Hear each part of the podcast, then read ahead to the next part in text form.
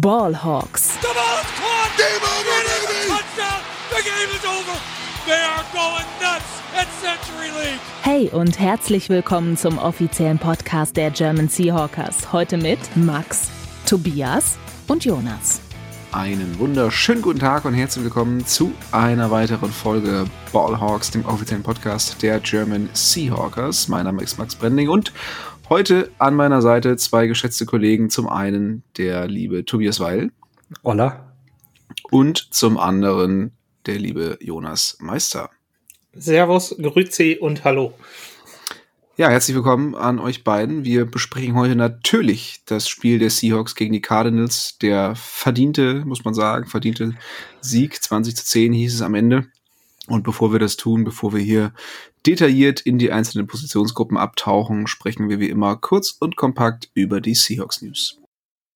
Frisch aus dem Lockerroom unsere Seahawks News. Hier gibt es einige ja, kurze Verletzungsmeldungen, sowohl alte als auch neue Verletzungen. Wir beginnen mit Center Evan Brown, der ja vor dem Spiel als inactive deklariert wurde, der also nicht dabei war. Der hat auf jeden Fall eine Chance, nächste Woche wieder fit zu sein, hat zumindest Pete Carroll auf der Pressekonferenz verraten. Zurückkommen könnte zu dem Running Back Kenny McIntosh, der sein äh, ja, Regular Season Debüt damit geben würde. Er hatte sich ja leider in der Preseason verletzt. Äh, wer vermutlich noch nicht wieder fit sein wird in der kommenden Woche, ist Right Tackle Abraham Lucas. Der ist nach wie vor fraglich und ja, Carroll meinte, er könne jetzt nicht mit Sicherheit sagen, ja, er kommt auf jeden Fall diese Woche zurück, aber es klang für seine Verhältnisse schon relativ pessimistisch. Von daher müssen wir wahrscheinlich noch eine Woche mindestens auf Abraham Lucas warten. Äh, ja, sein Ersatz, beziehungsweise der, der Free Agent, der ja gesigned wurde, Jason Peters, äh, nähert sich hingegen seiner Game-Ready-Verfassung. Also vielleicht äh, sehen wir ihn tatsächlich in der kommenden Woche auf der Right-Tackle-Position. Ähm, das sah ja im, im, im Spiel gegen die Cardinals zum Teil auch ein bisschen schwierig aus. Und ja, außerdem eine neue Verletzung. Outside Linebacker Uchenna Nwosu konnte aufgrund äh, ja, einer Verletzung am Brustmuskel nicht weiterspielen. Ähm, da ist noch nicht klar, wie was für Auswirkungen das jetzt haben wird. Carroll konnte sich dazu noch nicht äußern. Ansonsten sind wir aber verletzungsfrei, also ohne neue Verletzung, durch das Spiel gegen die Cardinals gekommen. Und ich glaube, mit einer Verletzung muss man sich auf jeden Fall zufrieden geben. So viel dazu. Und ich würde sagen, ohne weitere Umschweife, ähm, schauen wir mal rein in das Spiel, in das Recap der Seahawks gegen die Cardinals. Let's Talk Turkey. Der Rückblick. Ja, wir beginnen wie immer mit einer, ich würde mal sagen, etwas allgemeineren Einordnung. Was war das für ein Spiel gestern gegen die Cardinals? Wie haben sich die Seahawks geschlagen? Ähm, was habt ihr beim Schauen? Was ist euch aufgefallen? Tobi, fang du gerne mal an. Ich bin mal gespannt, wie ihr, die, wie ihr das Spiel am Ende seht. Ich muss sagen, ähm, es war schon etwas zäh. Ähm, ich glaube, zwischen den 20-Yard-Linien hat die äh, Seahawks Offense den Ball wieder richtig gut bewegt, wie auch schon gegen die Bengals beispielsweise. Leider dann, ähm, ja, altbekannte Schwäche in der Red Zone kann man das Ding einfach nicht finishen und ähm, dementsprechend hat man das Spiel wieder sehr, sehr viel enger gehalten es eigentlich sein müsste. Man muss aber auch sagen, mit äh, drei Turnovern ähm, das Spiel dann gegen den Division-Rivalen ähm, mit zehn Punkten zu gewinnen äh, und bei den Division-Duellen, die ja eh immer so ein bisschen umkämpfter sind, äh, finde ich das jetzt rundum eigentlich ein, ja, ein ordentliches Spiel des Seahawks gewesen. Ähm, allen voran natürlich der Defense. Also äh, ich habe dem Brat noch nicht so richtig getraut über die ersten Wochen. Mittlerweile muss man aber sagen, das ist jetzt so konstant, was die äh, Defense da aufs Feld bringt, dass ähm, ja ich da auch in den nächsten Wochen äh, weiterhin großes Vertrauen haben werde. Ich bin mal wirklich gespannt, wenn es dann gegen die absoluten Top-Offensiven der NFL geht, weil ähm, die, die Gruppe scheint sich irgendwie gut gefunden zu haben. Ähm, herausstellen jetzt vorab will ich schon mal ganz kurz Witherspoon, weil äh, der Typ ist einfach wirklich irre, was der bisher da, da bringt. Also ähm, ja, also ich war ein bisschen skeptisch, dass man Corner Cornerback so früh draftet. Ähm, ich habe jetzt die Positionsgruppe damals nicht so, so eng irgendwie mehr angeschaut. War aber etwas verwundert, aber bis hierhin muss man sagen, absoluter Home Run. Also ähm, das macht einfach nur Spaß zu sehen, ist unglaublich produktiv und äh, ja, also ich bin äh, mit dem Spiel an sich zufrieden. Man muss aber natürlich, äh, das werden wir gleich dann detaillierter machen, über die Offense sprechen. Ähm, ja, weil das ist jetzt ein leider wiederkehrendes Problem und äh, so richtige Lösung gibt's da leider auch bisher nicht. Ich habe mir da, ich hoffe, dass man sich so ein bisschen umstellt, aber ja, leider altbekannten Schwäche hat man wieder gezeigt. Ja. Ja, also auf eine gute Offense zur Probe müssen wir auf jeden Fall noch ein bisschen länger warten, denn in der kommenden Woche geht's gegen die Browns ähm, mit, mit der Sean Watson. Ähm, die sind weit davon entfernt, momentan eine potente Offense zu sein, aber wird, glaube ich, trotzdem ein ganz interessantes Spiel. Äh, ja, Jonas, wie schaut's bei dir aus? Was ist so deine äh, grundsätzliche allgemeine Einschätzung zum Spiel? Ja, ich hatte es gerade schon, Entschuldigung, in der Vor Vorbesprechung schon so ein bisschen gesagt. Ich hatte eigentlich gestern zu keinem Zeitpunkt irgendwie so das Gefühl, dass die Seahawks dieses Spiel wirklich verlieren könnten.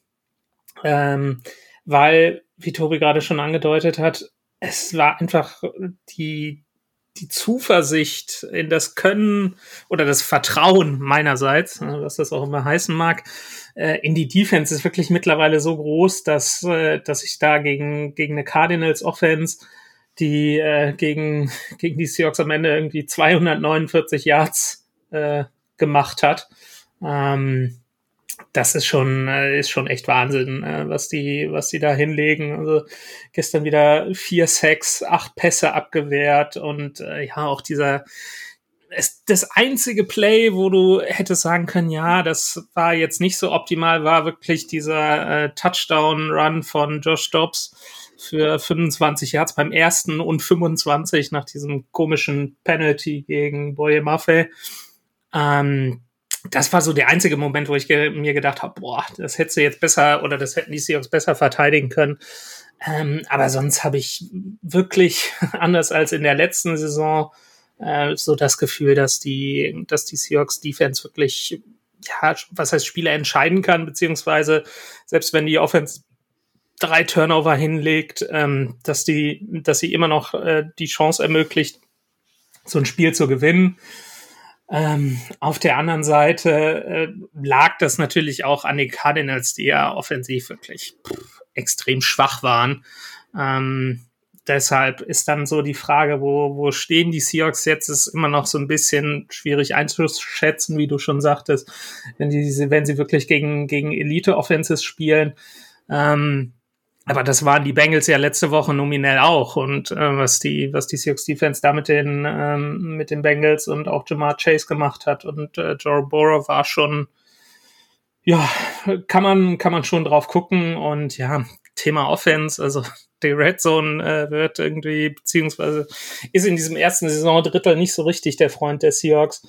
Äh, was dann auch, ja, viele sagen, okay, ist jetzt Ginos Problem, ja, der ist da auch nicht, nicht so top. Auf der anderen Seite ist es auch, äh, wenn wir gleich noch, noch dazu kommen, auch so ein, so ein Thema, wie, wie spielst du deinen Gameplan aus? Und ähm, das fällt, fällt dann auf Shane Warden als Offensive Coordinator zurück, der Gino in der Endzone eigentlich nicht die, die Option gibt, die er eigentlich hätte haben können. Und äh, kommt dann so zusammen. Deshalb, äh, ja, Arbeitssieg, wird man im Fußballjargon sagen. Ja, absolut. Also auch der, der Touchdown-Pass beispielsweise auf, ähm, auf Bobo, das war ja auch äh, kein klassisches Red Zone Play, sondern der war ja auch eben von, von etwas weiterer Entfernung. Das heißt, wenn die Touchdowns passieren, dann eben entweder durch solche Plays, die dann vorher schon in die Endzone gehen oder was aber diese Woche auch nicht geklappt hat, eben kurze Läufe durch Walker, der aber ja dreimal da gestoppt wurde. Also das ähm, hat in dem Fall auch nicht funktioniert. Das hat in den ersten Wochen zumindest noch ganz gut geklappt.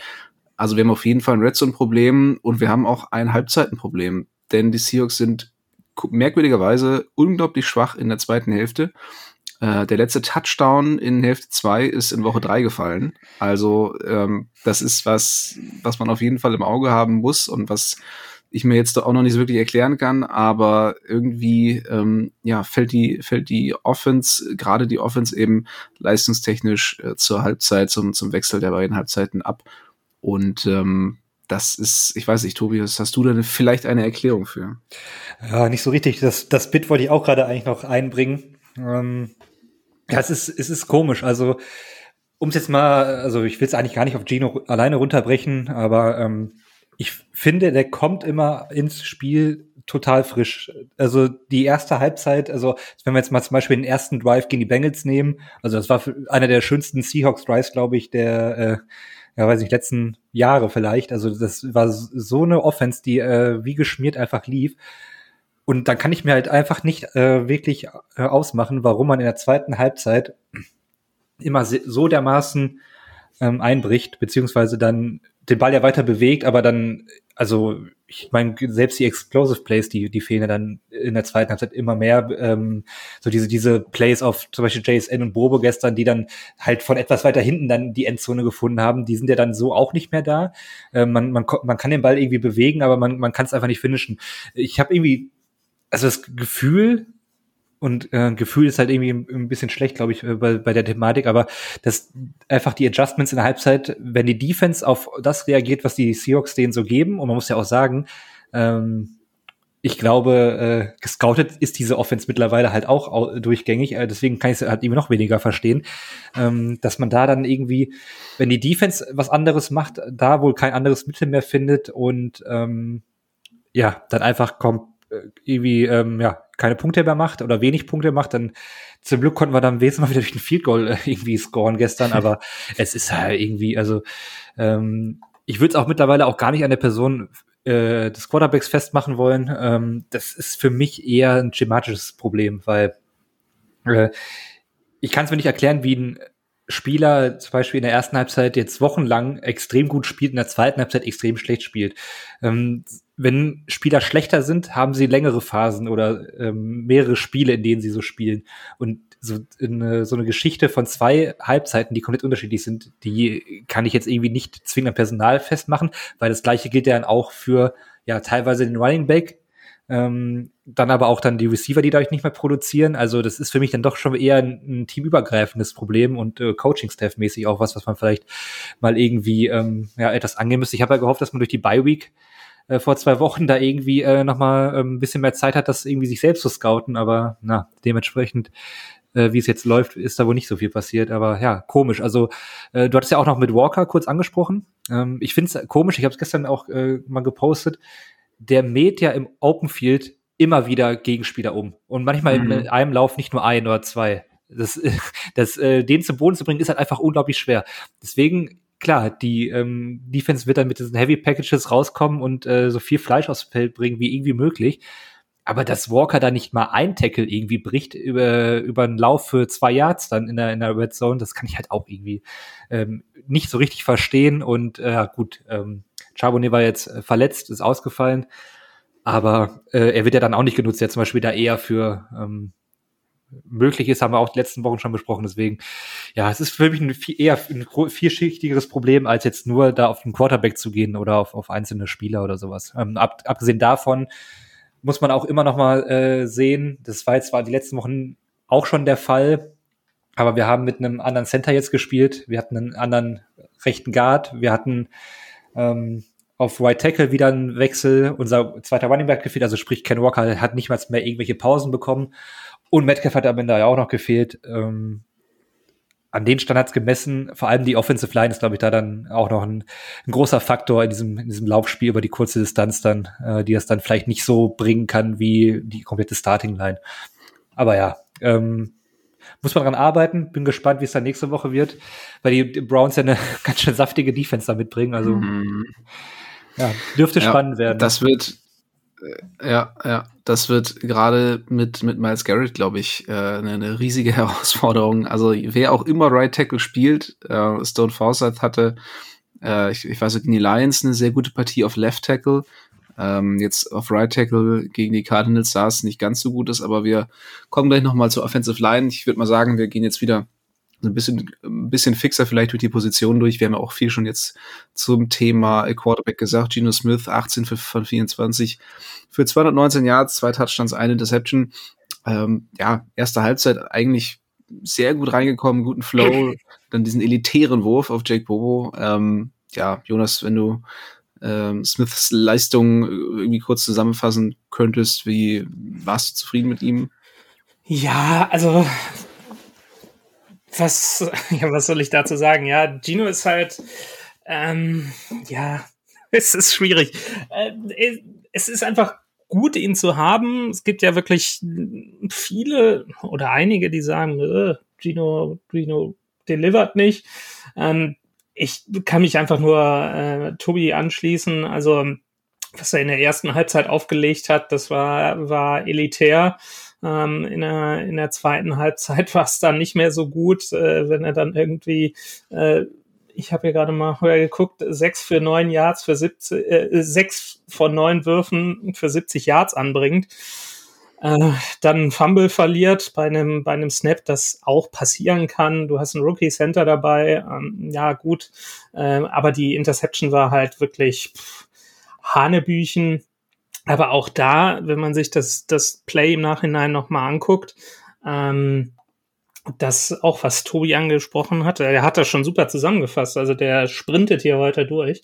Ähm, das ist halt auch so ein, so ein, so ein schematisches Ding, ne? Also, wenn du, wenn du Smith da siehst, wie er, wie er das äh, Spiel beginnt, äh, er macht einfach so ein, so ein Sprint-Out nach links, ähm, und hat dann, nimmt sich quasi, wenn es das Play war, was gecallt wurde, nimmt er sich quasi die kom eine komplette Hälfte des Feldes weg. Er guckt nur auf die linke Seite und wenn er nach rechts werfen will, dann muss er einmal quer über seinen Körper quasi drüber werfen, äh, um auf die Seite des, des Feldes zu kommen. Und dann hast du wirklich nur die, die linke Seite, die er eigentlich bespielen kann und nimmst, machst es der Defense damit auch einfach, weil das Feld halt nur, Feld halt wird halt geteilt und eigentlich die rechte Seite müssen gar nicht verteidigen. Das ist auch ein, äh, ist auch ein schematisches Problem. Äh, deshalb, ja, also es liegt teilweise auch, auch an Gino, hat er nachher, nachher auch selbst gesagt. Ähm, aber ja, zu, zu viel will ich ihn jetzt auch nicht äh, auf ihm, auf ihm rumhacken, hat er auch nicht verdient. Wir haben mittlerweile einfach eine extrem hohe Erwartungshaltung, denke ich mal, ähm, in der, in der Fangemeinde. Und ähm, ja, selbst wenn er jetzt so ein bisschen äh, down ist und ähm, irgendwie seine, seiner Form aus dem letzten Jahr so ein bisschen hinterherhängt, äh, tut ihn Shane, Shane Warden mit, äh, mit seinen Playcalls äh, auch nicht unbedingt einen Gefallen. Ja, teils, teils. Also gerade, ähm, wir hatten ja am Anfang der Saison die Titans immer wieder sehr stark hervorgehoben, eben gerade diesen Bootleg-Plays, die ähm, dieses Spiel auch wieder verstärkt gecallt wurden, zum Teil dann aber auch leider äh, durch, durch Flaggen negiert. Ähm, das war schon besser als, als die letzte Woche, finde ich. Also ähm, es wurde zwar auch relativ viel 11 Personal gespielt, aber die Titans waren wieder ein größerer Faktor als, als gegen die Bengals. Das war schon mal ganz gut, glaube ich. Und damit hilft man Gino ja auch. Aber ja, definitiv, also was du auch meintest, ähm, gerade in der Red Zone dann eben das Feld künstlich noch weiter zu verengen, wenn es ja sowieso nach hinten hin schon einfach diese natürliche Grenze der Endzone gibt, ähm, halte ich dann auch immer für sehr schwierig. Aber ich glaube, zu Gino, ähm, haben wir schon viel gesagt. Wäre natürlich schön, wenn er jetzt mal wieder ein Spiel hätte, wo er so richtig zeigt, was er, was er kann. Also so eine, so ein Spiel von der, aus der ersten Saisonhälfte äh, 2022. Ähm, das wäre natürlich gerade gegen so eine starke Defense wie die der Browns in, in der kommenden Woche ein richtiges Statement. Ähm, ansonsten müssen wir wohl einfach damit leben, dass, dass Gino so ein Quarterback ist, der ein stetes Auf und Ab ähm, liefert. Und äh, ja, man muss dann eben hoffen, dass andere Mannschaftsteile genug helfen, um dann eben die nicht ganz so starken Momente auszugleichen. Aber gerade da ähm, ist unsere Defense ja gerade ganz gut unterwegs. Absolut. Also ich würde jetzt auch nicht, äh, ein kurzer Nachsatz dazu noch. Hm. Wird sich jetzt, wird jetzt auch nicht dazu sagen, dass, dass Gino den, den Seahawks in dieser Saison irgendwie von sich aus quasi ein Spiel verloren hat. Ne? Also ähm, das, das auf keinen Fall. Ähm, und äh, ja, das ist auch immer, gehen wieder die drei Euro ins Phrasenschwein. Äh, das äh, sagte Pete Carroll gestern in der Pressekonferenz auch. Äh, Siege in der NFL, die, die, die schenkt dir wirklich keiner. Also da, da musst du, musst du hart für arbeiten. Und äh, wenn es nicht jede Woche super schön aussieht, gut, äh, klar, äh, gibt es gewisse Trends, die, die einen dann nicht äh, so äh, ja, zuversichtlich stimmen. Äh, auf der anderen Seite äh, müssen wir jetzt auch mal, du hattest es so eben gesagt, die Kirche im Dorf lassen. Ähm, ja, er spielt jetzt nicht unterirdisch und ja, mein Gott. Wir, wir, es ist ein Drittel der Saison gespielt und wir schauen uns das einfach an.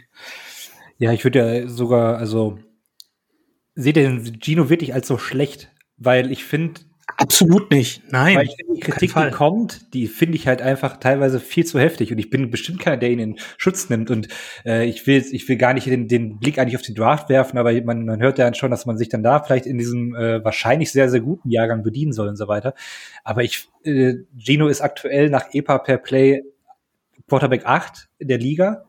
Und ähm, diese Würfe, zum Beispiel auf Jake Bobo beim Touchdown, diese Würfe, die machen, das muss man sich einfach wirklich, äh, dass diese Würfe nicht viele Quarterbacks in der NFL. In dieser, in dieser Konstanz auch, weil diese, so diese Deep äh, Field Shots, die machen nicht viele so gut. Und ich finde auch, ähm, ich glaube, diese Leistung von Gino, die würde komplett anders äh, wahrgenommen werden, wenn er nicht diese ein, zwei, drei absoluten Kackplays pro Spiel hat. Es ist ja immer wieder zu mhm. sehen, ähm, zum Beispiel gestern bei dem einen Rollout, dann wirft da ein Verteidiger, also legt viel zu wenig Luft unter dem Ball, wirft dem Verteidiger den Ball komplett in die Hände. Dann ähm, ja. wirft er einmal volle Kanne, wo er JSN über die Mitte sucht, den Verteidiger ab, der dann irgendwie den Ball nicht fangen kann, weil äh, der dachte ja. auch, dass er mit so einer Geschwindigkeit aus so einer Entfernung den Ball jetzt nicht fangen muss. Ähm, ich glaube, wenn diese zwei Aussätze zum Beispiel nicht wären, dann würden wir diese, über diese Leistung von Gino, da würde auch ganz anders, glaube ich, ähm, gesprochen werden. Das ist natürlich dann an ihm auch, diese Aussetzer irgendwie auszumerzen. Aber ich glaube, ähm, die wiegen wir zu sehr bei, keine Ahnung, wie viel Plays er im Spiel hat, ähm, wiegen wir diese zwei, drei Aussetzer zu viel. Es, das, solche Fehler, die kosten dann in den Playoffs beispielsweise dann wahrscheinlich das Weiterkommen und äh, dann kann man natürlich die ganz große Frage aufmachen, wie weit kommt man mit Gino überhaupt in der NFL? Aber ich finde, für den aktuellen Zustand des Seahawks ist es halt einfach ein sehr guter Quarterback und der, der spielt eigentlich gut und ist immer noch im oberen Drittel der Quarterbacks zu finden und ich glaube, damit kann man für den Moment erstmal zufrieden sein, weil andere Franchises würden dafür wahrscheinlich auch schon einiges geben. Also ja. Ja, also ich, ich, ich weiß nicht, wie meine, wie meine Aussagen jetzt rüberkamen. Also ich äh, halte Gino auf jeden Fall nicht für einen, für einen schlechten Quarterback. Ähm, aber es sind meiner Meinung nach nicht nur diese ähm, zwei, drei komischen Plays pro, äh, pro Spiel, sondern eben auch eine gewisse Inkonstanz. Ähm, Gerade wir hatten eben die zweite, zweite Spielhälfte angesprochen. Ähm, dass so, dass er nicht nur im Laufe der Saison, ne, also letztes, letztes Jahr war es ja so, dass er im Laufe der Saison irgendwie so ein bisschen abgefallen ist, also dass der Start deutlich besser war als dann äh, die, die zweite Saisonhälfte, sondern du hast es jetzt gefühlt in einem Spiel selbst auch, also dass die erste Hälfte irgendwie besser funktioniert als die zweite und dann kommt nicht mehr so wirklich was hinterher. Und dann hast du eben noch diese komischen äh, Turnover-worthy Plays, die diese Saison dann eben etwas häufiger bestraft werden als, als letzte Saison. Die waren ja letzte Saison auch da, äh, aber da hatten die Seahawks tatsächlich ziemliches Turnover-Glück, ähm, was, was Ginos Würfe anging. Und ähm, ja, das äh, haben sie jetzt diese Saison eben nicht. Von daher, ähm, ja, dass er immer mal wieder riskante Würfe drin hatte, das ist nichts Neues. Ähm, aber wie gesagt, bei mir, also mir geht es mehr um, um so ein bisschen um diese Inkonstanz, die äh, gefühlt dieses Jahr etwas höher ist als, als letztes Jahr. Aber ähm, ja, Stats mhm. lügen natürlich nicht. Also wenn die, die Expected Points, wenn er da in den Top 10 ist, ist natürlich super. Ähm, und trotzdem hat man irgendwie ja so eine gewisse Unsicherheit irgendwie mit drin. Ich, ich weiß nicht. Und klar, wenn du am Ende die ganz große Frage stellen willst, ähm, kann man mit diesem Quarterback den Super Bowl gewinnen? Ähm, ja, kann ich nicht beantworten, weiß ich nicht. Aber ich glaube, das ist eh so eine super philosophische sich im Draft Frage, ne? umzuschauen, ist sicherlich immer eine gute Idee. Und ähm, mal schauen, wie es dann in Zukunft aussieht. Die Niners sind mit ja. Jimmy Garoppolo ins Super Bowl gekommen. Ja, also ich hätte auch gern Kyle Shanahan als Coach. Ich glaube, da hätten wir ganz andere. Ja, und Josh Allen hat ja, auch sprechen schon wieder viel also. zu viel über den Quarterback hier, dafür, dass wir nicht über den Quarterback sprechen. Ja, weil du noch so ein Abschlussstatement halten wolltest. Aber wir können ja ganz kurz mal ähm, noch ein bisschen Theorie hier einfließen lassen, weil ich ein bisschen überrascht war gestern während unseres äh, internen Chats zum Spiel dass anscheinend manche Reaktionsmitglieder nicht wissen, was ein Bootleg oder ein Naked Bootleg ist. Vielleicht äh, dann für die Hörer dann auch mal ähm, vielleicht kurz erklärt, weil es ein bisschen Irritation gab, warum bei, dem, Pass auf.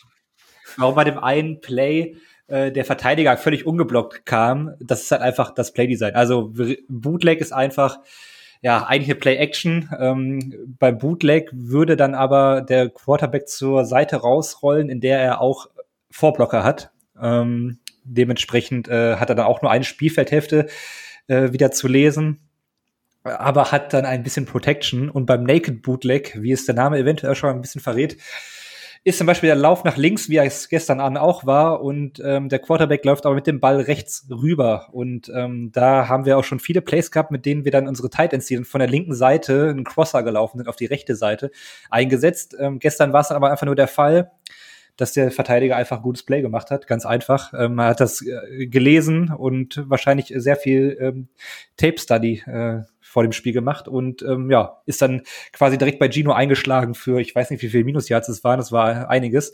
Aber das ist tatsächlich so vorgesehen, also nicht wundern, wenn da äh, ein ungeblockter Verteidiger auf den Quarterback rennt. Da muss der Quarterback den Ball entweder äh, los, früher loswerden. Es gab aber auch schon Szenen, wo Gino den Ball dann um den Verteidiger gelegt hat. Das war gestern halt nicht möglich, weil er einfach viel zu schnell da war. Oder der Quarterback, wenn er mobil ist, kann dann auch noch versuchen, ihn natürlich aussteigen zu lassen. Aber ähm, ja, viel mehr Optionen gibt es dann nicht, wenn der Verteidiger das Play dann gelesen hat. Das ist dann einfach dumm gelaufen.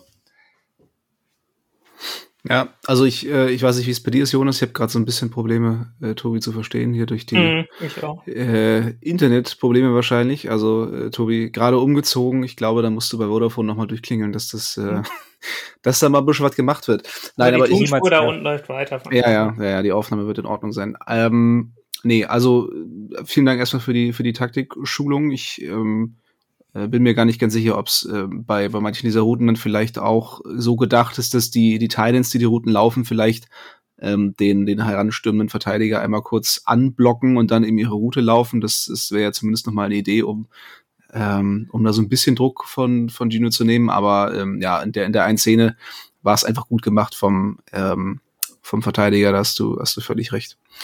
Äh, ja, dann würde ich sagen, schauen wir mal auf die anderen Positionen. Running Back haben wir eigentlich auch eben schon größtenteils abgehandelt. Ähm, Kenneth Walker war hier eine One-Man-Show. Chabonnet äh, fiel ja aus und DJ Dallas hat zum Glück keine Carries bekommen. Der hat sein Unheil schon bei den Special Teams angerichtet ähm, mit dem Fumble. Das ähm, wird auch höchste Zeit, dass dieser Mann von seinen Aufgaben entbunden wird. Ähm, aber ja, ich fürchte, den schleppen wir noch ein bisschen länger im Kader mit. Äh, vielleicht schafft McIntosh es ja, ähm, ihm den Platz da so ein bisschen streitig zu machen. Wobei ich weiß gar nicht, hat McIntosh im, im College ähm, Returner gespielt? Da, Ich weiß glaube nicht, also aber ich er wäre auf jeden Fall die. Hm? Das weiß ich jetzt nicht, ob er, ob er äh, Returner gespielt hat, aber er ist auf jeden Fall ein sehr guter Receiving Back. Sprich, er hat sehr sichere Hände. Vielleicht äh, ja, qualifiziert ihn das als Returner. Ich weiß Es es würde, also es würde ihn schon gegenüber Dallas qualifizieren, wenn er in der Lage wäre, einen Cut zu setzen und äh, ein, eine, eine, eine Wendung in drei Zügen zu machen. Ähm, weil Dallas ist ungefähr so mobil wie eine Schrankwand. Aber gut. Ähm, Ja, aber man, nee, jetzt ich komm weiß- nicht mit deinen Statistiken. ja, tut mir leid, dass ich jetzt hier mit Wahrheiten um die Ecke komme, aber DJ Dallas ist tatsächlich auch nach Total Stats im Punt Return gar nicht so schlecht. Der Average äh, pro Punt Return mit 13,5 Yards ist auch einer der besseren der Liga, auch wenn man es irgendwie nicht wirklich wahrhaben will oder, oder wirklich versteht. Aber ähm, der Fumble gestern ist natürlich, äh, darf in diesem Special Teams Place nicht passieren, aber ähm, ist tatsächlich ein ordentlicher Returner. Das ist natürlich jetzt keiner, der, der dauernd da die Home Runs bringt, aber normalerweise ist er ja ein sehr sicherer Catcher vor allem auch, der Punts. Das ist vielleicht auch ähm, gar nicht mal so unwichtig. Und ähm, ja, ich äh, verstehe aber, Max braucht halt immer sein Ventil. Gerne sucht er sich da Running Backs raus und äh, dann ähm, wird er, wird Du halt mal musst so doch zugeben, dass der Eye-Test, also Statistik schön und gut, aber wenn du dir Dallas anguckst, wie er läuft und wie er Cuts macht und, und versucht Ja, da ja, ja, irgendwie, natürlich. das sieht nicht gut aus, oder? Nee, das sieht nicht Also gut wirklich aus. jetzt, also jetzt mal ganz im Ernst. Ja, also ich würde mich halt in den Coaching-Staff reinversetzen. Wahrscheinlich sind sie da einfach froh, diese sichere Variante zu haben. Ähm, weil Muffed Punt ist auch nicht schön, äh, hat man leider auch äh, oft genug gesehen in der NFL. Also ähm, ja, wahrscheinlich nehmen sie das dann in Kauf, dass sie das genauso machen. Ähm, dann halt nicht die Chance haben auf, das, auf den großen Return, aber dafür einen sicheren äh, Punt-Returner, der die Bälle dann fängt. Wer weiß es. Naja, kommen wir zu einer etwas erfolgreicheren Gruppe, und zwar den Wide Receivern. Ähm, DK Metcalf ja ausgefallen, das erste Mal in seiner Profikarriere.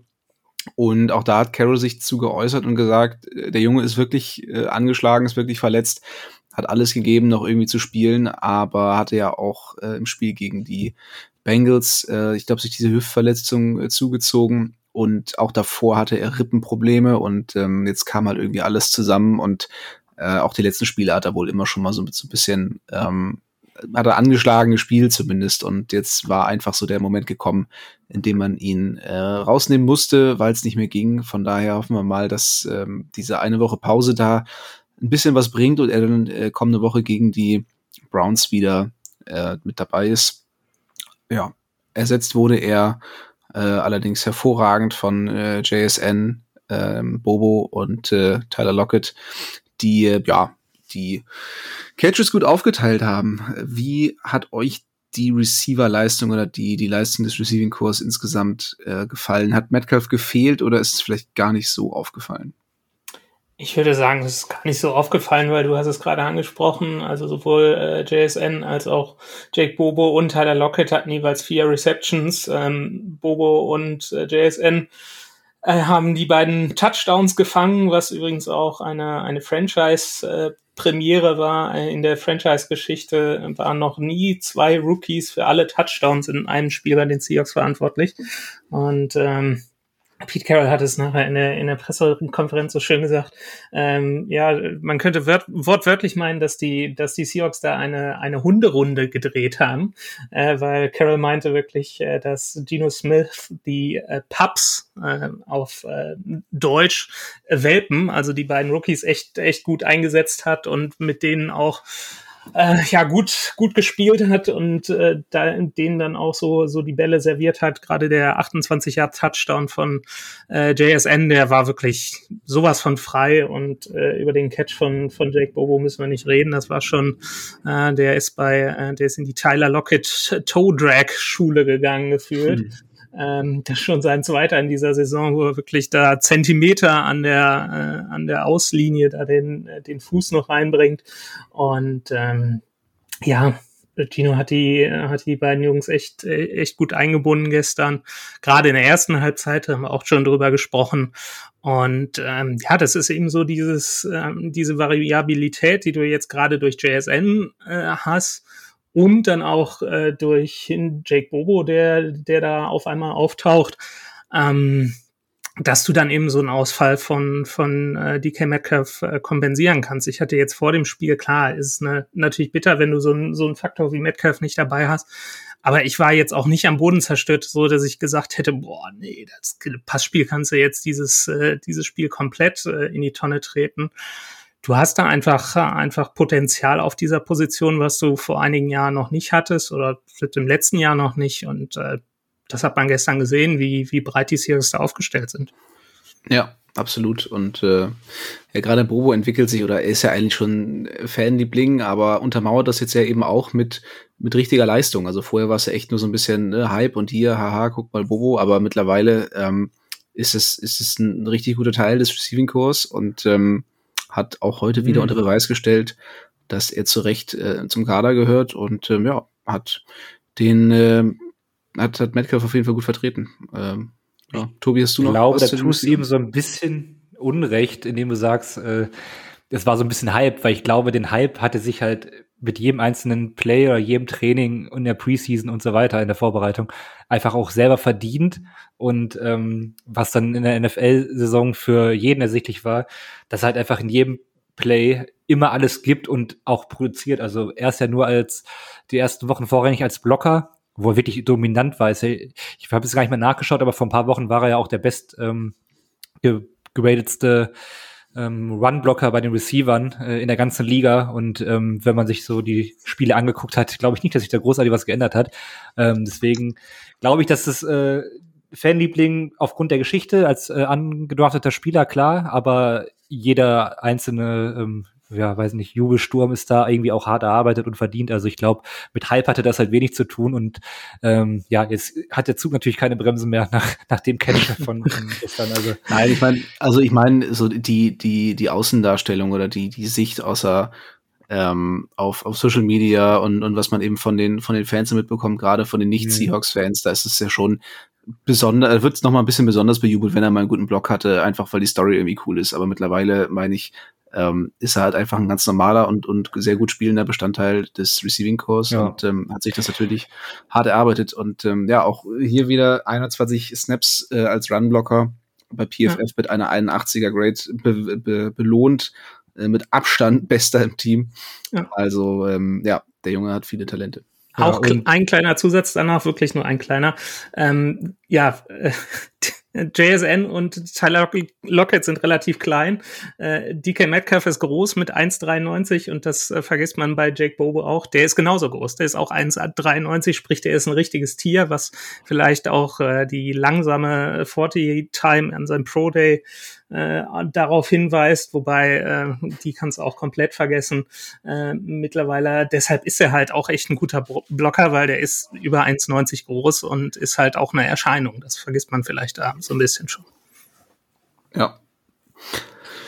Dann, äh, ja, Titans brauchen wir gar nicht so viele Worte zu verlieren. Ich hatte es vorhin schon mal angesprochen, wieder etwas mehr eingebunden als noch im Spiel gegen die Bengals. Insgesamt drei Receptions. Äh, Will Disley äh, mit einer relativ ruhigen äh, mit einem ruhigen Spiel, äh, hat tatsächlich keinen keinen Catch, kein Target gesehen, dafür nur Fant und Kobe Parkinson mehrmals eingebunden. Fant mit einem sehr, sehr starken Catch äh, in. Gegen drei Mann, ne? Absolut, also sehr, sehr, sehr starker Contested Catch. Das war auch so ein etwas wilder Wurf von Gino. Ähm, also so richtig frei war Fant nicht, aber äh, den hat er sich da sehr schön rausgegriffen noch und ähm, ja. So ein bisschen damit, wie Eli äh, Manning früher, ne? Scheiß drauf, irgendwo ist OBJ. Genau, ja. Nur Fan has to be somewhere.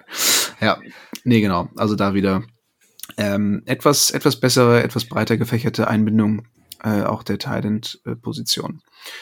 Und zum Abschluss der Offense noch einmal die Offensive Line, die, wir hatten es angesprochen, schon wieder mit einer neuen Kombination aufgelaufen ist. Charles Cross, äh, Damien Lewis, Ulu Ulubatimi, Anthony Bradford und Stone Forsyth. Also ähm, ja, macht es natürlich nicht leichter für die Offense insgesamt, äh, wenn man nicht in der Lage ist, sich, sich einzuspielen und vernünftig abzusprechen.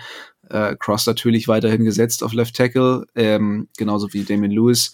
Ulu Uluwatimi hat meine, meine Begriffe, für meine Begriffe ein gutes Spiel gemacht. Da ist die Frage, wenn Evan Brown wieder fit ist, äh, ob er dann direkt wieder auf der Bank Platz nehmen muss oder ob er sich da vielleicht langsam sogar so ein bisschen ähm, ja, in, in Schlagdistanz spielt, ähm, müssen die Coaches natürlich entscheiden, aber ich finde, der macht seine Aufgabe bis jetzt ganz gut.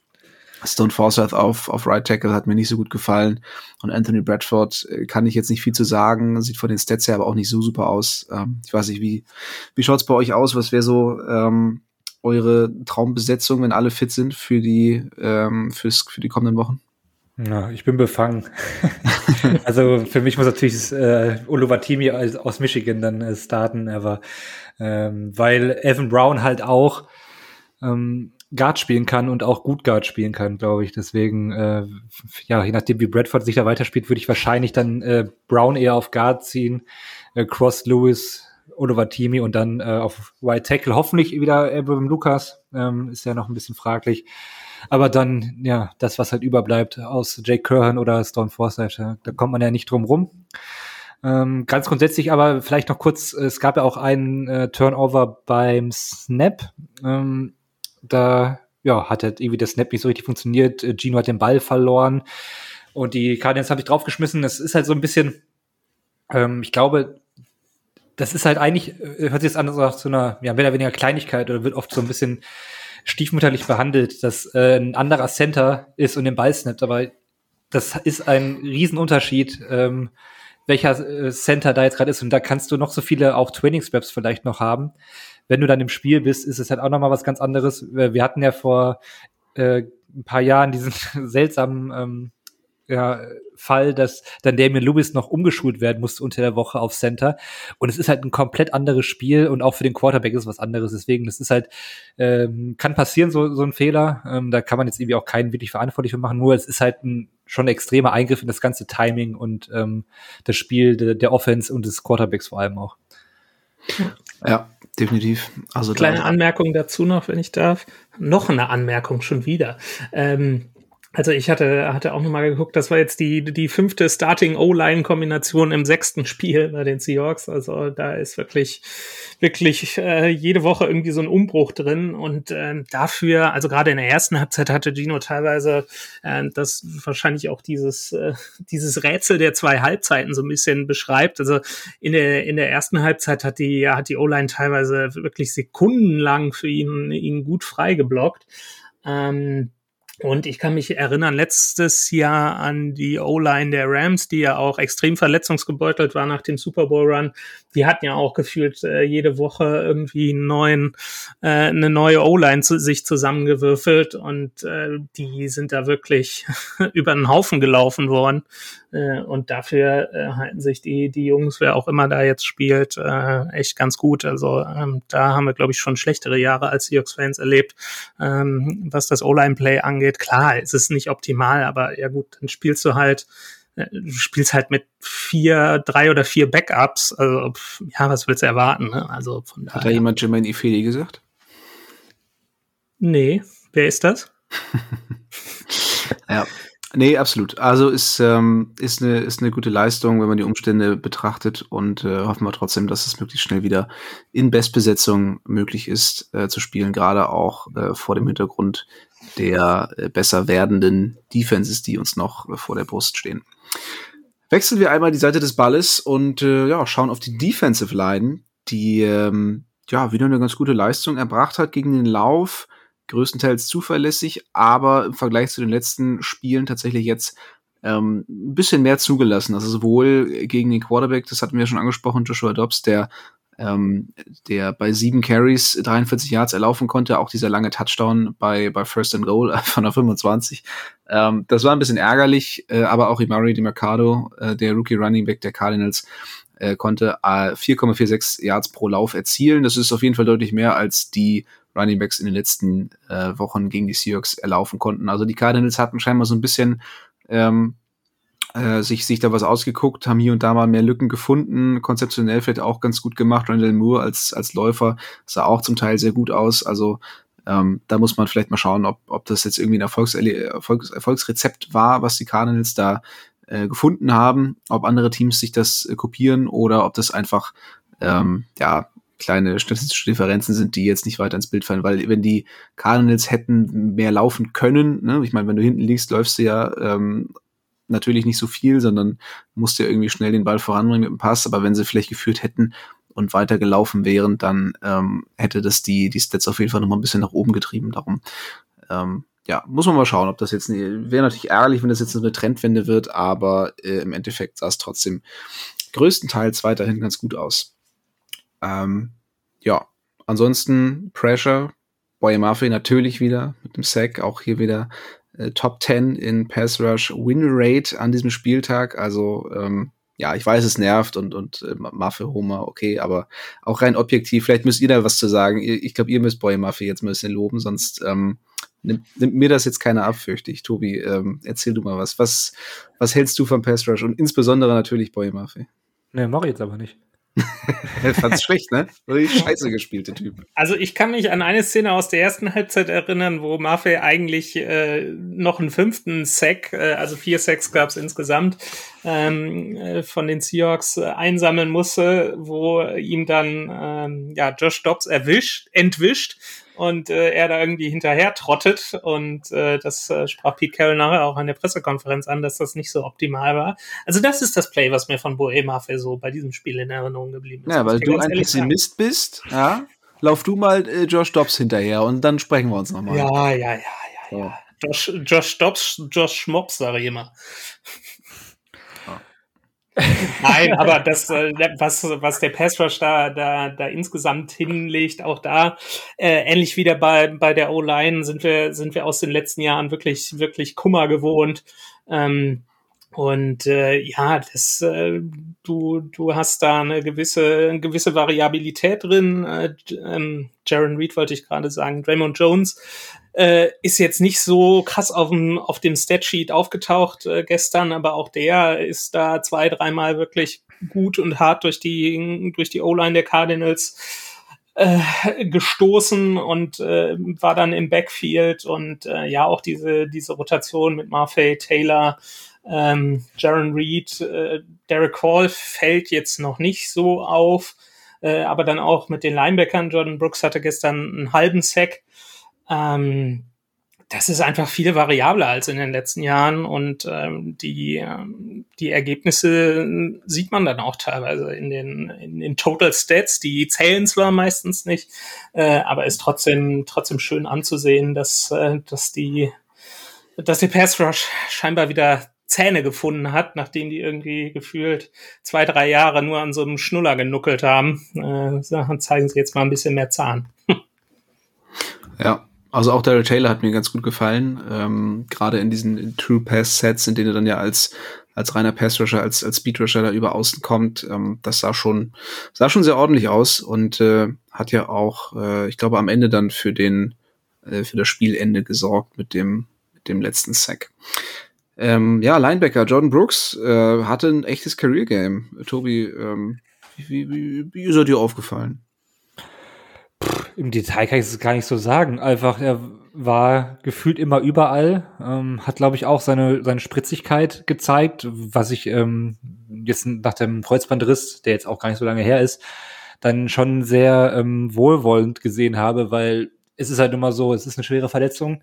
Man sieht es öfter bei Running Backs vor allem, dass sie in der Folgesaison nach dem Kreuzbandriss äh, an Explosität enorm ähm, ja, hinterherhinken und äh, meistens erst im zweiten Jahr wieder zur Altersstärke zurück ähm, finden. Das ist bei Jordan Brooks eine willkommene Abwechslung, dass er da ja auch mit seinem athletischen Profil da anscheinend wieder ähm, ja dem dem doch eher ähm, ohne Devin Bush eher langsam äh, Linebacker-Core ähm, da helfen kann. Ähm, ja, also ich weiß nicht, ich will da jetzt gar nicht irgendwie zu groß ins Detail gehen, hat einfach ein, ein Riesenspiel gemacht. Ähm, ja, Bobby Wagner ist mir einmal wieder kurz aufgefallen, dass er, das, da müssen wir auch gar nicht lange äh, thematisieren oder sowas.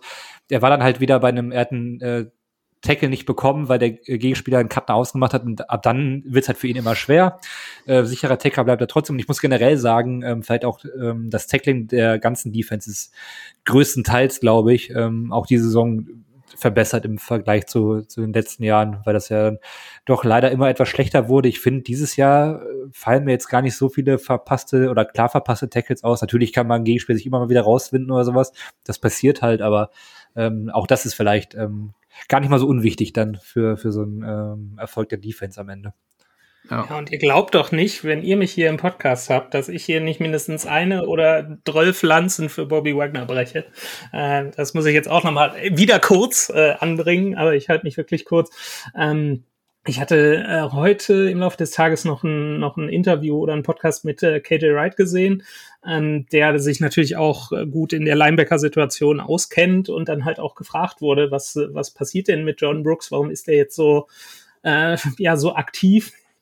Und ich glaube, das liegt auch wirklich an Bobby Wagner, aber ähm, ja, äh, KJ hat das äh, so beschrieben, dass äh, Bobby Wagner jetzt natürlich mit dem grünen Punkt auf dem Helm äh, quasi der Playcaller der der Defense ist, äh, eine Aufgabe, die die Brooks letztes Jahr hatte und äh, wo er sich vielleicht gar nicht so auf sein eigenes Spiel konzentrieren konnte. Und jetzt hat er halt Bobby Wagner an seiner Seite, der den Job schon seit zwölf Jahren macht, ähm, was äh, äh, John Brooks auf der äh, Will Linebacker Position einfach einfach mehr Freiheiten gibt, weil er genau weiß, okay, er hat, hat Wagner an seiner Seite, der der macht da sein Ding. Und äh, ich kann mich jetzt in, in so einen Flow reinspielen und einfach mehr, mehr Freiheiten genießen, muss jetzt nicht gucken, dass irgendwie die Coverage passt oder so, und äh, sondern kann sagen, okay, wenn ich jetzt das eine Play erkannt habe, dann, dann gehe ich da halt wirklich drauf, weil der war auch gut auf der, an der Line of Scrimmage unterwegs, hatte diesen einen Sack, ähm, der war, der war überall und äh, ja, das ist halt auch ein, ein Bobby Wagner-Ding. Dafür ist er äh, ein First Ballot Hall of Famer. So reicht jetzt auch von mir. Ja, das war schon wieder hier äh, anderthalb Minuten zu viel. Nein. Ähm, aber so viel zu den, so viel zu den Linebackern. Ähm, ich glaube, wir warten alle schon drauf, dass wir hier zu den Cornerbacks äh, kommen und äh, eine weitere die können Woche. Nix. Die können gar nichts. Eine weitere Woche äh, unseren First Round Pick Devin Witherspoon äh, Lobpreisen, der ja wieder ein sehr starkes Spiel hatte, der ähm, ja eigentlich zwei Big Plays hätte haben müssen, einen, ja. einen richtig starken Sack und eine Interception, die leider beide durch Flaggen zunichte gemacht wurden. Unter anderem von Boye Maffei, will ich nur sagen, also ne. Ja. Ähm, aber trotzdem äh, nach wie vor ein, eine, also auch ohne die beiden ähm, Stats jetzt hier, ähm, einfach überall zu finden, äh, immer sehr schnell bei den Tackles, auch äh, Tobi, was du angesprochen hattest, eben auch ein sehr sicherer Tackler, nicht nur die äh, Linebacker und, und die Defensive Front, sondern natürlich eben auch ähm, die, die, die, die, Secondary ähm, ist wichtig, wenn es um, um Tackles geht und Ähm, da gab es gefühlt die letzten Jahre immer so ein bisschen, äh, ein bisschen Nachlässigkeiten, obwohl die Seahawks es eigentlich immer ausgezeichnet hat. Aber diese Saison ähm, läuft wieder alles wie am Schnürchen, was das angeht. Ähm, ja. Dieser äh, am meisten wird uns wahrscheinlich äh, in Erinnerung bleiben, wirklich dieser heftige Hit gegen, gegen Rondell Moore, der irgendwie gefühlt äh, kurz das Leben äh, hat aus sich. Und dann äh, hält er einfach den Ball fest. Das fand ich schon frech. Ja, also, da, das war schon spektakulär. Aber haben dürfen, den dann auch fallen zu lassen. Ja, aber wie, äh, wie Witherspoon den wirklich clean setzt mit der Schulter, über, überhaupt keine Diskussion. Ähm, wie, wie sagte Tobi so schön gestern bei uns im, im gruppeninternen WhatsApp-Chat, oh Gott, noch so ein Spinner. äh, also der, der gibt wirklich, der kennt nur, kennt nur einen, äh, äh, eine Gasstufe und die ist, glaube ich, Vollgas. Also das ist schon, schon wirklich zu sehen und ich glaube, äh, gut zu sehen und ja, ich glaube, diese ganze Jalen Cutter-Diskussion, äh, auch wenn wir die relativ selten aufgemacht haben, gerade die, gerade die Amerikaner machen Machst gerne auch auf hier. Ähm, ja, die können wir wirklich akt akta legen. Also das, was, was Witherspoon in den letzten Wochen, seitdem er wirklich richtig fit ist, gezeigt hat, ähm, ja, da sieht man, warum der ein Top-5-Pick war. Ja. Auf der anderen Seite, Tobi, meinst du, Tariq Woolen ist, ist auch ein bisschen eifersüchtig, weil er nicht mehr so der heiße Scheiß ist, sondern nur noch ein Second-Year-Player, der gar nicht so viel Aufmerksamkeit bekommt? Ja, das liegt ja im Endeffekt auch an ihm, ne? Also ich glaube, er hat ja so viel gezeigt. Er könnte, ich glaube, ohne weiteres zumindest äh, ansatzweise mithalten. Ich glaube, ähm, die Höhen, die Witherspoon jetzt schon hat, die wird er wohl nicht erreichen, aber er kann ein sehr, sehr guter Corner in dieser, in dieser Liga sein. Aber ja, er ist ähm, eher unauffällig. Ähm, Interception, glaube ich, dieses Jahr auch noch keine gefangen. Nee. Zwei, drei sind ihm, oder zwei Bälle sind ihm, glaube ich, äh, unter anderem gegen die Giants auch durch die Hand geflutscht, wo er sich fürchterlich aufgeregt hatte. Ja, deswegen spielt er ja auch dann Corner. Und äh, ja, es ist halt so ein bisschen, also ich, ich mache, wie gesagt, äh, das habe ich auch schon in den letzten Wochen gesagt, ich mache mir da noch nicht große Sorgen, vor allem auch, weil die Defense als Ganzes ja auch performt. Aber zum Beispiel auch diese ähm, Situation, in der er dann ähm, das Big Play von Witherspoon durch die Flagge negiert hat, das ist halt irgendwie so ein bisschen symptomatisch für seine Saison bisher. Ähm, aber ich bleib da weiterhin, ähm, ja, mit großem Vertrauen in, in Wohlen, dass er da die Kurve noch kriegt. Dafür war auch die Rookie-Saison eigentlich zu gut. Und ich glaube auch bei ihm nicht, dass er das innerhalb von ein paar Monaten halt einfach so komplett verlernt hat. Es ist ja auch immer noch ein okayes äh, Cornerback-Play. Es ist ja jetzt auch nicht, dass er da ähm, jetzt äh, andauernd verbrannt wird, so wie auf seinem College-Tape äh, zum Beispiel. ähm, deswegen, also, äh, ja, da ist die Sorge eher klein. Ja. Nee, ich glaube auch, dass er einfach ein bisschen passiver mittlerweile spielt. Also, ähm, dass er nicht mehr so extrem auf äh, auf die, auf die Turnover geht, auf die Interceptions geht, sondern äh, ja, vielleicht ein bisschen sicherer versucht zu spielen, dann auch die, die Tackles ja gut setzt, aber hier und da dann eben mehr Completions zulässt, als es noch letztes Jahr der Fall war. Also äh, ich bin ja gerade bei, bei PFF kurz auf der Seite und da ist Huhn tatsächlich ähm, auf dem letzten Platz, was die Coverage Grade angeht. Äh, davor Trey Brown. also ähm, ja, Trey Brown, Cornerback 1, hab's immer gesagt. Ähm, von daher, ja, äh, hoffen wir mal, dass es sich. Es ist, es klingt ja auch so, ist ja nicht so, dass er jetzt in irgendwie in einer Krise wäre, aber er, er, mhm. er fällt halt nicht mehr so auf, ähm, wie es noch letzte Saison der Fall gewesen ist. Darum, ähm, ja, einfach mal schauen, wie, wie sich das noch entwickelt weiter. Dann, äh, ja, kommen wir auch schon zur letzten Positionsgruppe, zu den Safeties, ähm, die auf dem Feld, glaube ich, so ganz gut funktionieren zusammen. Also ähm, ein, ein tiefer Ball von, äh, von Dobbs ist mir in Erinnerung geblieben, als ähm, Adams und Dix dann gleichzeitig einschlugen äh, bei, äh, ich glaube, Michael Wilson war es, äh, der den Ball dann auch eben nicht festhalten konnte in der Endzone. Also das war, ähm, hat, hat gut funktioniert und ich glaube auch insgesamt ähm, haben sie sich da ganz gut eingegroovt. Also glaube, da gibt's nicht viel zu meckern, oder? Nö, glaube ich nicht. Oder was heißt, glaube ich nicht? Äh, gibt, gibt nicht viel zu meckern. Ähm, vielleicht noch mal so ein bisschen Connection äh, ist auch ein Vielleicht auch so ein Ansporn für, für Jordan Brooks, das deutete der gestern auch an. Also wenn dann wirklich äh, Adam Sticks und Julian Love auf dem Feld stehen, dann muss natürlich ein Linebacker runter. Und äh, ja, ich weiß, ihr hört das nicht gerne, aber das ist dann meistens äh, Jordan Brooks, weil Bobby Wagner als Playcaller auf dem, auf dem Feld bleibt. Und der sagte dann auch, ja, eigentlich, eigentlich will ich immer rein, ne? wenn die, wenn die drei Safeties da spielen, ist vielleicht auch ein, auch ein Ansporn für Brooks Ähm, nee, und äh, was Adams auch unter anderem ansprach, ähm, was man auch schon so ein bisschen sieht, äh, die drei können eigentlich äh, jede, jede Position, äh, jede Safety-Position spielen und können da eigentlich gut durchrotieren, äh, was die Gegner natürlich auch äh, durch diese Variabilität ein bisschen vor Probleme stellen kann. Und äh, ja, die, die Defense ist, ist gesund, sind jetzt wieder alle da mit Adams. Ähm, und äh, ja, was die, was die dann ausmachen können, können sieht man schon. Äh, ja, deshalb habe ich da nichts äh, zu, zu bemängeln bei äh, äh, Brickboy. Äh, Blitzboy, so rum. Passt beides, ja. Brick Hands und Blitzboy. Genau. Ja, perfekt. Ähm, das war unser detaillierter Überblick über alle Positionsgruppen. Ähm, kleiner Side-Fact, Carol mit zwei gewonnenen Challenges, Challenges in einem Spiel. Das ist, ähm, glaube ich, historisch. Und ich meine, in einem Spiel in einer Halbzeit innerhalb von wenigen Minuten. Ich habe gestern geglaubt, ich sehe nicht richtig. Ja, ja Wunder geschehen. Und äh, damit kommen wir zum Fazit.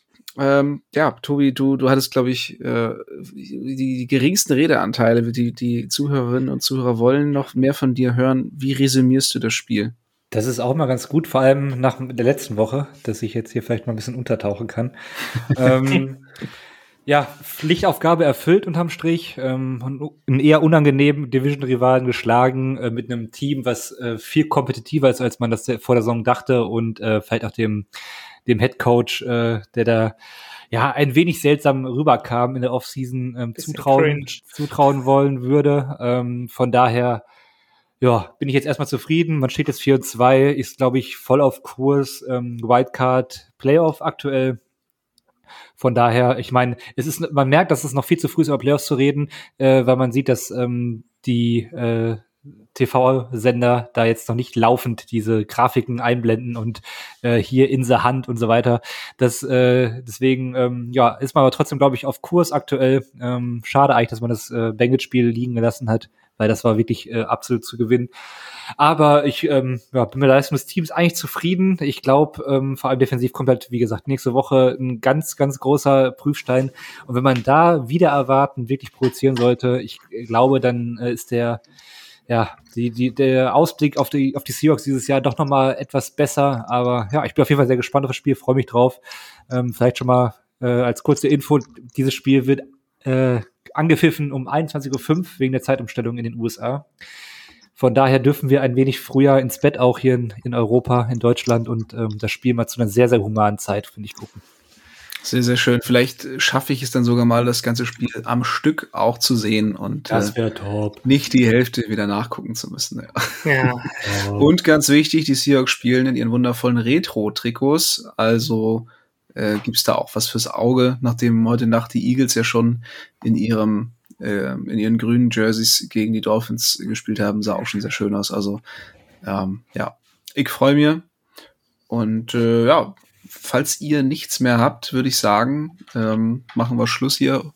Ein knappes Stündchen haben wir geschnackt über das Spiel des Seahawks gegen die Cardinals und ähm, ja, also habt ihr noch was? Wollt ihr noch was loswerden? Nee. nee, es gibt nur zwei Worte, die wir jetzt noch loswerden, aber das läutest du ein. Ja, für mich noch ein paar mehr, denn natürlich bedanke ich mich wie immer bei allen Zuhörerinnen und Zuhörern bis zu dieser Stelle und damit verabschieden wir uns mit einem gemeinsamen Go Hawks. Go Hawks. Go Hawks! Touchdown! Seahawks! Weitere Infos zu den German Seahawkers gibt's natürlich auch auf unserer Website unter germanseahawkers.com.